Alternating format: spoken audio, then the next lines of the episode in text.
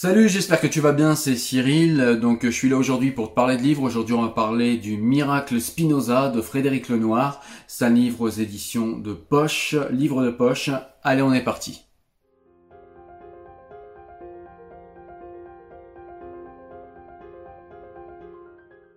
Alors l'ambition du livre en fait est tout simplement de vulgariser la pensée de Spinoza et puis un petit peu de dire qui est ce philosophe. Alors moi je lis Spinoza depuis de nombreuses années, j'aime beaucoup euh, ce philosophe, c'est mon philosophe préféré d'ailleurs, euh, même s'il y a beaucoup de grands philosophes à côté, mais j'aime beaucoup Spinoza, il me parle particulièrement à moi. Et, euh, du coup j'ai lu ce livre en me disant bon eh bien on va voir un petit peu si, si ce qu'il y a dans ce livre, si ce que Frédéric Lenoir a compris de, de la pensée de Spinoza correspond à ce que moi j'en ai compris tout seul euh, et à ce que moi j'en ai retenu euh, depuis toutes ces années.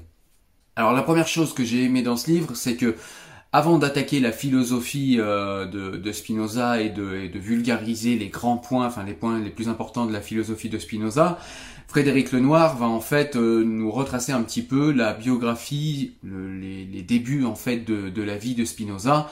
Et ça c'est super important parce que le contexte en fait dans lequel écrit Spinoza, que ce soit le contexte historique de l'époque, mais également le contexte de sa vie, le, le, oui, le contexte comment il a, il a commencé sa vie est super important dans la manière dont il a, je pense, abordé la philosophie, de la manière dont il a pensé et déployé euh, les arguments qui ont été les siens tout au long de son œuvre.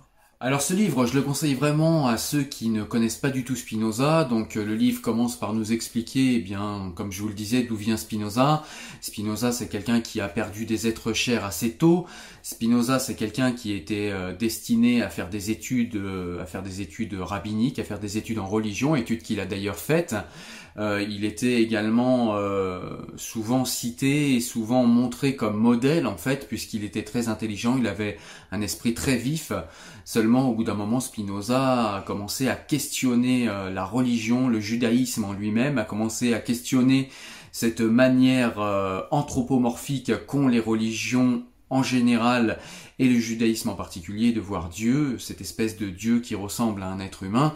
Et à partir de là, eh bien Spinoza a commencé à avoir beaucoup de problèmes avec sa communauté jusqu'à euh, subir ce qu'on appelait à l'époque un RM, c'est-à-dire qu'en fait il a été tout simplement exclu de sa communauté, plus personne n'avait le droit de lui parler, plus personne n'avait le droit de lire ses œuvres, de lire ses livres, plus personne n'avait le droit de lui rendre service, bref il était exclu de la communauté. Alors ensuite, en fait, Frédéric Lenoir va beaucoup nous parler du euh, traité théologico-politique euh, dans son livre, et euh, a raison parce que c'est une œuvre majeure, donc il va nous expliquer comment Spinoza voit Dieu, parce que Spinoza voit Dieu d'une manière extrêmement différente des, des monothéismes de son époque, qu'il critique beaucoup parce que, selon Spinoza, euh, ces gens ont une vision anthropomorphique de Dieu, c'est-à-dire un Dieu qui se met en colère, un Dieu qui est jaloux, un Dieu qui veut qu'on euh, l'adule sans arrêt, un Dieu qui euh, juge et qui en plus essaierait de comment dire d'infantiliser ses,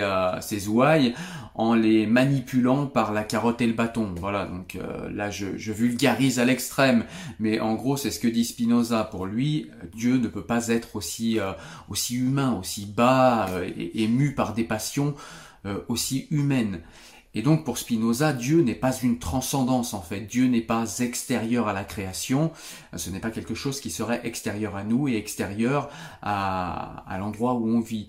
Dieu, euh, pour Spinoza, est plutôt une, une immanence, c'est-à-dire que Dieu est dans tout et réside dans tout.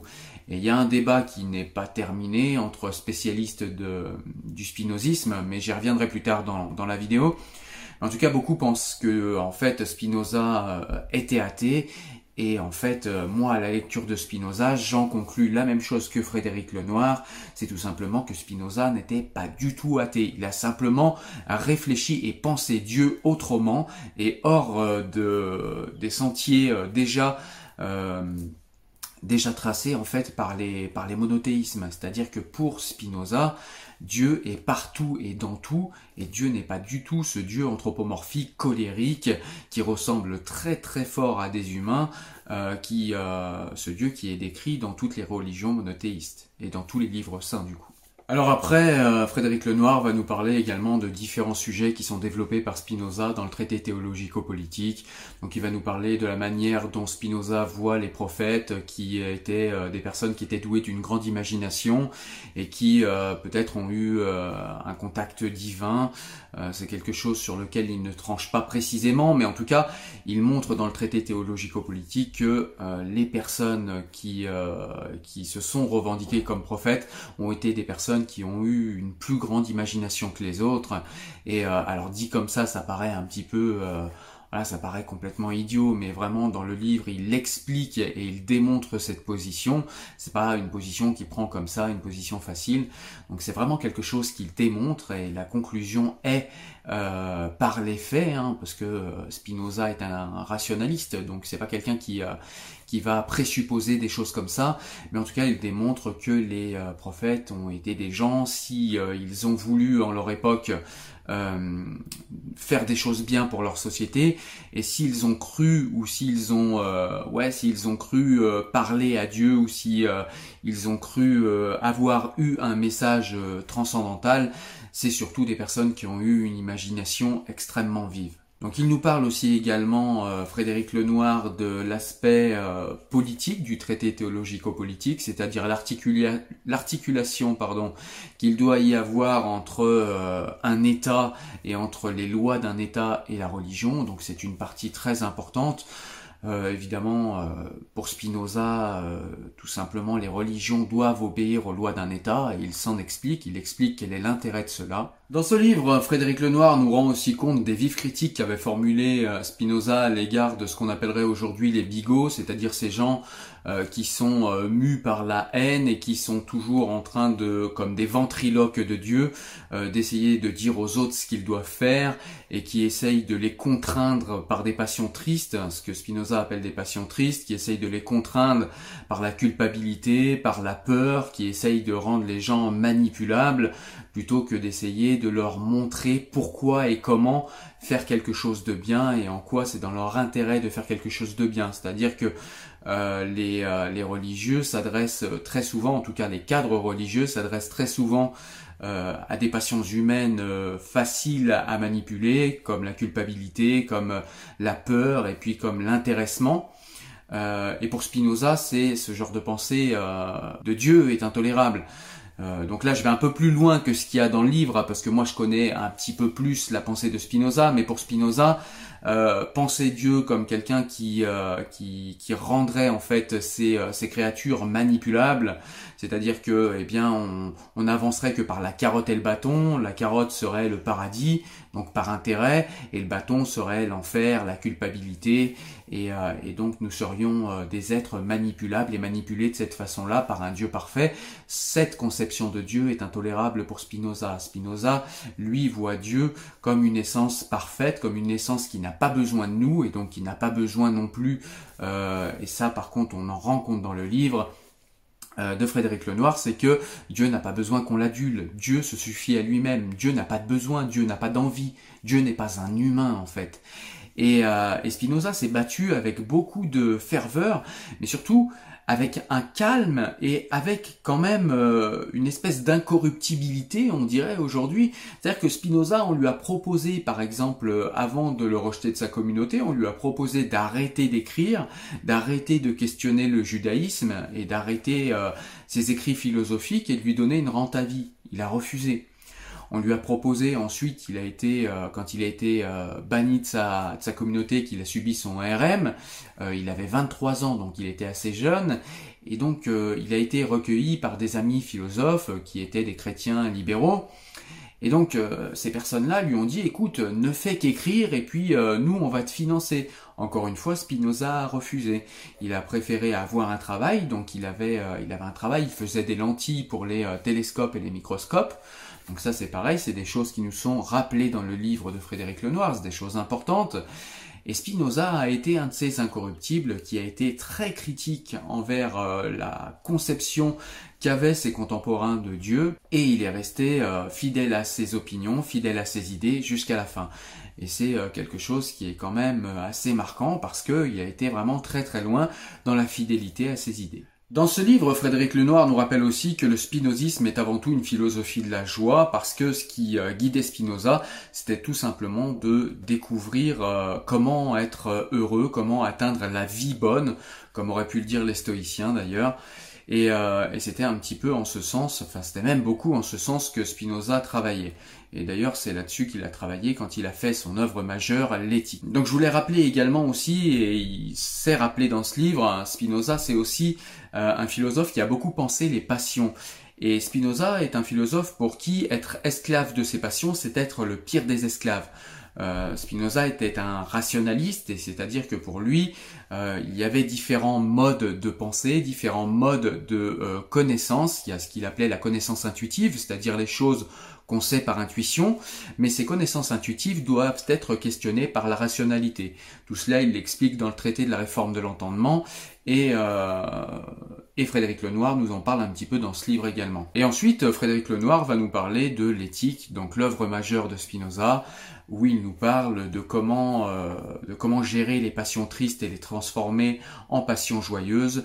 Et, euh, et en fait, ce qu'il y a de, ce qu'il y a de particulier avec le livre L'éthique, c'est que c'est un livre qui est construit euh, sur un modèle géométrique. C'est-à-dire qu'il part d'axiomes, après euh, on part de, de, par exemple deux ou trois axiomes, et ensuite il fait par rapport à ces axiomes une réflexion, et il arrive à une conclusion. Parfois il y a des scolies, parfois euh, il y a des exemples, et donc c'est un livre qui est très particulier à lire. D'ailleurs c'est le léger petit reproche que je pourrais faire à ce livre, hein, c'est que ce livre rend beaucoup compte de la, de la pensée de Spinoza, et ça c'est vraiment très bien parce que du coup, si vous connaissez pas euh, Spinoza et que vous euh, vous savez pas si vous avez envie de découvrir son œuvre, c'est quand même assez lourd de découvrir euh, l'œuvre d'un philosophe comme Spinoza. Donc avant de vous lancer dans l'œuvre de Spinoza, eh ben c'est bien de commencer par ce genre de livre parce que ça vous permet de faire un tour d'horizon rapide de la pensée de Spinoza et puis ça vous vulgarise les grands points de la pensée de Spinoza. Ça vous permet de vous rendre compte de vous rendre compte pardon, assez facilement et rapidement si ça vous plaît. Mais euh, le petit reproche que j'aurais à faire justement à ce livre, c'est que je trouve que Frédéric Lenoir n'a pas assez développé en fait sa pensée autour de l'éthique et il nous a pas donné assez de clés peut-être euh, pour euh, pour qui n'aurait pas l'habitude de lire Spinoza, on n'a pas assez de clés en fait pour aller lire l'éthique. L'éthique c'est vraiment un un livre et une œuvre qui est vraiment particulière à lire de par sa forme géométrique. Et il faut vraiment être familiarisé à la pensée de Spinoza, il faut vraiment lire euh, des livres intermédiaires avant d'aller sur l'éthique. Autant le traité théologico-politique, on peut y aller euh, tout de suite, son court traité, son traité de Dieu, ou même le, le, traité de la réforme de l'entendement, qui lui est quand même aussi un petit peu, euh, un petit peu complexe. Euh, ce sont des œuvres qui sont quand même euh, assez abordables pour qui est habitué à lire de la philosophie. Par contre, l'éthique, c'est vraiment un livre qui est compliqué. Et voilà, petit regret, c'est juste le petit regret que j'ai envers ce livre, c'est que je trouve qu'on n'a pas assez de clés en fait pour pour qui ne connaît pas la pensée de Spinoza, pour euh, se diriger vers l'éthique de manière sereine avec les clés, euh, avec les clés qui nous permettraient de comprendre tout de suite d'emblée euh, de quoi parle Spinoza. Voilà, donc je vais m'arrêter là dans la description de ce qu'il y a dans ce livre. Hein. Évidemment, il y a encore beaucoup de points qui sont euh, abordés dans le livre, hein, puisque la pensée de Spinoza est vraiment extrêmement complexe. En tout cas, c'est une pensée qui est dirigée vers euh, la vie bonne, comme je vous l'ai dit. C'est une philosophie de la joie, c'est une philosophie qui est traversée euh, de long en large et en travers par Dieu et par la conception de Dieu. et du coup, justement, à la fin, euh, à la fin du livre, je vous dirai pas exactement comment euh, comment termine le livre, mais à la fin du livre, on a quand même un échange avec un spécialiste de Spinoza, c'est-à-dire que Frédéric Lenoir en fait soumet son livre à Robert Mezrahi qui est un spécialiste de Spinoza et ils échangent un petit peu sur leur euh, sur la, la, façon dont chacun d'entre eux a appréhendé l'œuvre de Spinoza. Et du coup, pour euh, Robert Mezrahi, eh bien, Spinoza est un athée qui a utilisé le mot Dieu euh, par confort, parce que à son époque, eh bien, c'était peut-être un petit peu compliqué de se déclarer comme athée. C'était, c'était voire euh, extrêmement dangereux. Alors que Frédéric Lenoir explique plutôt que selon sa préhension à lui, l'œuvre de Spinoza est traversée par Dieu et Spinoza était un quelqu'un qui était incorruptible et quelqu'un qui, même s'il a pris quelques précautions parfois euh, est quelqu'un qui ne comment dire quelqu'un qui ne trompe pas avec les mots. C'est-à-dire qu'il ne il préférera ne rien dire plutôt que de dire des choses qu'il ne pense pas. Et tout cela on s'en aperçoit en fait quand on lit son œuvre et quand on lit sa biographie. Et donc euh, Frédéric Lenoir lui en conclut que euh, Spinoza alors exemple à l'appui hein, euh, il cite des il cite des passages de l'éthique et des passages du traité théologico-politique mais même d'autres traités, de toute façon, toute l'œuvre de Spinoza est traversée par Dieu, et euh, pour euh, Frédéric Lenoir, eh bien Spinoza est un déiste, moniste plutôt, euh, avec, avec la pensée d'un Dieu immanent, comme je l'ai dit tout à l'heure, et c'est exactement ce que j'ai compris moi en lisant le livre de Frédéric Lenoir, mais c'est aussi ce que j'ai compris en lisant les œuvres de Spinoza, puisque j'ai euh, les éditions complètes, euh, enfin j'ai les éditions Pléiades euh, de l'œuvre complète de Spinoza, et donc moi je vous le dis, j'ai lu Spinoza depuis déjà plusieurs années. Alors moi je suis pas un universitaire, je suis simplement un lecteur passionné, et en l'occurrence passionné de philosophie et passionné par la philosophie de Spinoza, mais en tout cas pour moi Spinoza ne peut pas être athée. Et euh, c'est la conclusion à laquelle arrive euh, Frédéric Lenoir, et je vous laisserai euh, découvrir dans le livre pourquoi et comment précisément. Voilà, donc ce que je vous propose avant qu'on se quitte, c'est de vous lire quelques citations du livre pour que vous voyez précisément bah, comment écrit Frédéric Lenoir et de quoi on parle dans ce livre, et puis comment comment c'est écrit. Voilà, donc je vous rejoins tout de suite après. À l'état de nature, il n'y a ni bien ni mal, ni juste ni injuste les hommes cherchent uniquement à conserver ce qu'ils aiment et à détruire ce qu'ils haïssent. Si les hommes vivaient sous l'empire de la meilleure partie d'eux-mêmes, la raison, ils ne causeraient jamais de tort à autrui. La religion, comme le diront deux siècles après Spinoza Auguste Comte et Ludwig Feuerbach, correspond à un stade infantile de l'humanité. L'éthique spinoziste consiste à passer de l'impuissance à la puissance, de la tristesse à la joie, de la servitude à la liberté. On a souvent demandé à Einstein s'il croyait en Dieu. Il répondait toujours la même chose. Au Dieu de la Bible, non. Mais au Dieu de Spinoza, au Dieu cosmique de Spinoza, oui. Lorsque le grand rabbin de New York lui posa une nouvelle fois la question, il répondit je crois au Dieu de Spinoza qui se révèle dans l'harmonie de tout ce qui existe, mais non en un Dieu qui se préoccuperait du destin et des actes des humains. Spinoza avait compris trois siècles avant Gandhi que la véritable révolution est intérieure, et que c'est en se transformant soi-même qu'on changera le monde. La conviction que le réel est totalement intelligible est la pierre angulaire de tout l'édifice spinoziste. Pour lui, rien n'est irrationnel. La jalousie et la colère ont une explication tout aussi logique qu'un orage ou une éruption volcanique. D'où cette expression que Spinoza utilise par trois fois dans son œuvre, ne pas se moquer, ne pas se lamenter, ne pas détester, mais comprendre. Les humains sont toujours à la recherche du pourquoi des choses. Ils cherchent constamment à donner du sens au monde, aux phénomènes naturels et à leur existence. L'explication par la cause les apaise. Ainsi, ils ont imaginé que les choses qui leur sont utiles pour vivre, la nourriture, l'eau, la pluie, pour les moissons, etc., ont été disposés par un être supérieur en vue de leur préservation. Voilà, écoute, j'espère que tu as aimé ces quelques citations. Je voulais rapidement revenir sur un point que j'ai oublié et qui est important parce qu'il est développé dans le livre de Frédéric Lenoir et qu'il est également important dans l'œuvre de Spinoza. C'est la critique que formule Spinoza envers les bigots, envers euh, les cadres religieux qui souvent euh, se mettent en colère quand on respecte pas euh, leur foi, quand on respecte pas leur manière d'honorer Dieu, quand on respecte pas les normativités religieuses, quand on respecte pas leur manière de voir Dieu. Et pour Spinoza, ceci est dû en fait à une fragilité de leur foi, à une fragilité de leur croyance en fait, parce que quand on se contente de ne plus croire en Dieu et quand on tout simplement on se contente de savoir que Dieu existe. C'est-à-dire que la foi est tellement importante qu'on n'est plus dans la croyance, on sait que Dieu existe. Et quand on sait que Dieu existe, eh bien il n'y a plus aucune occasion de s'énerver, il n'y a plus aucune occasion de vouloir démontrer ou prouver quoi que ce soit, puisque de toute façon, rien ne serait allé à l'encontre des lois divines. Donc si rien ne saurait aller à l'encontre des lois divines, pourquoi s'énerver Pourquoi tonner Pourquoi en vouloir à son voisin de ne pas aimer Dieu euh, selon, euh, selon les critères qui nous feraient plaisir? Voilà, donc je trouvais que c'était un point important et qu'il fallait quand même que j'en parle, même si c'était euh, en parler rapidement. Voilà. Donc comme tu l'as compris, le livre de Frédéric Lenoir est un livre que j'ai beaucoup aimé. C'est un livre qui est vraiment très intéressant pour découvrir Spinoza, pour découvrir la pensée spinoziste.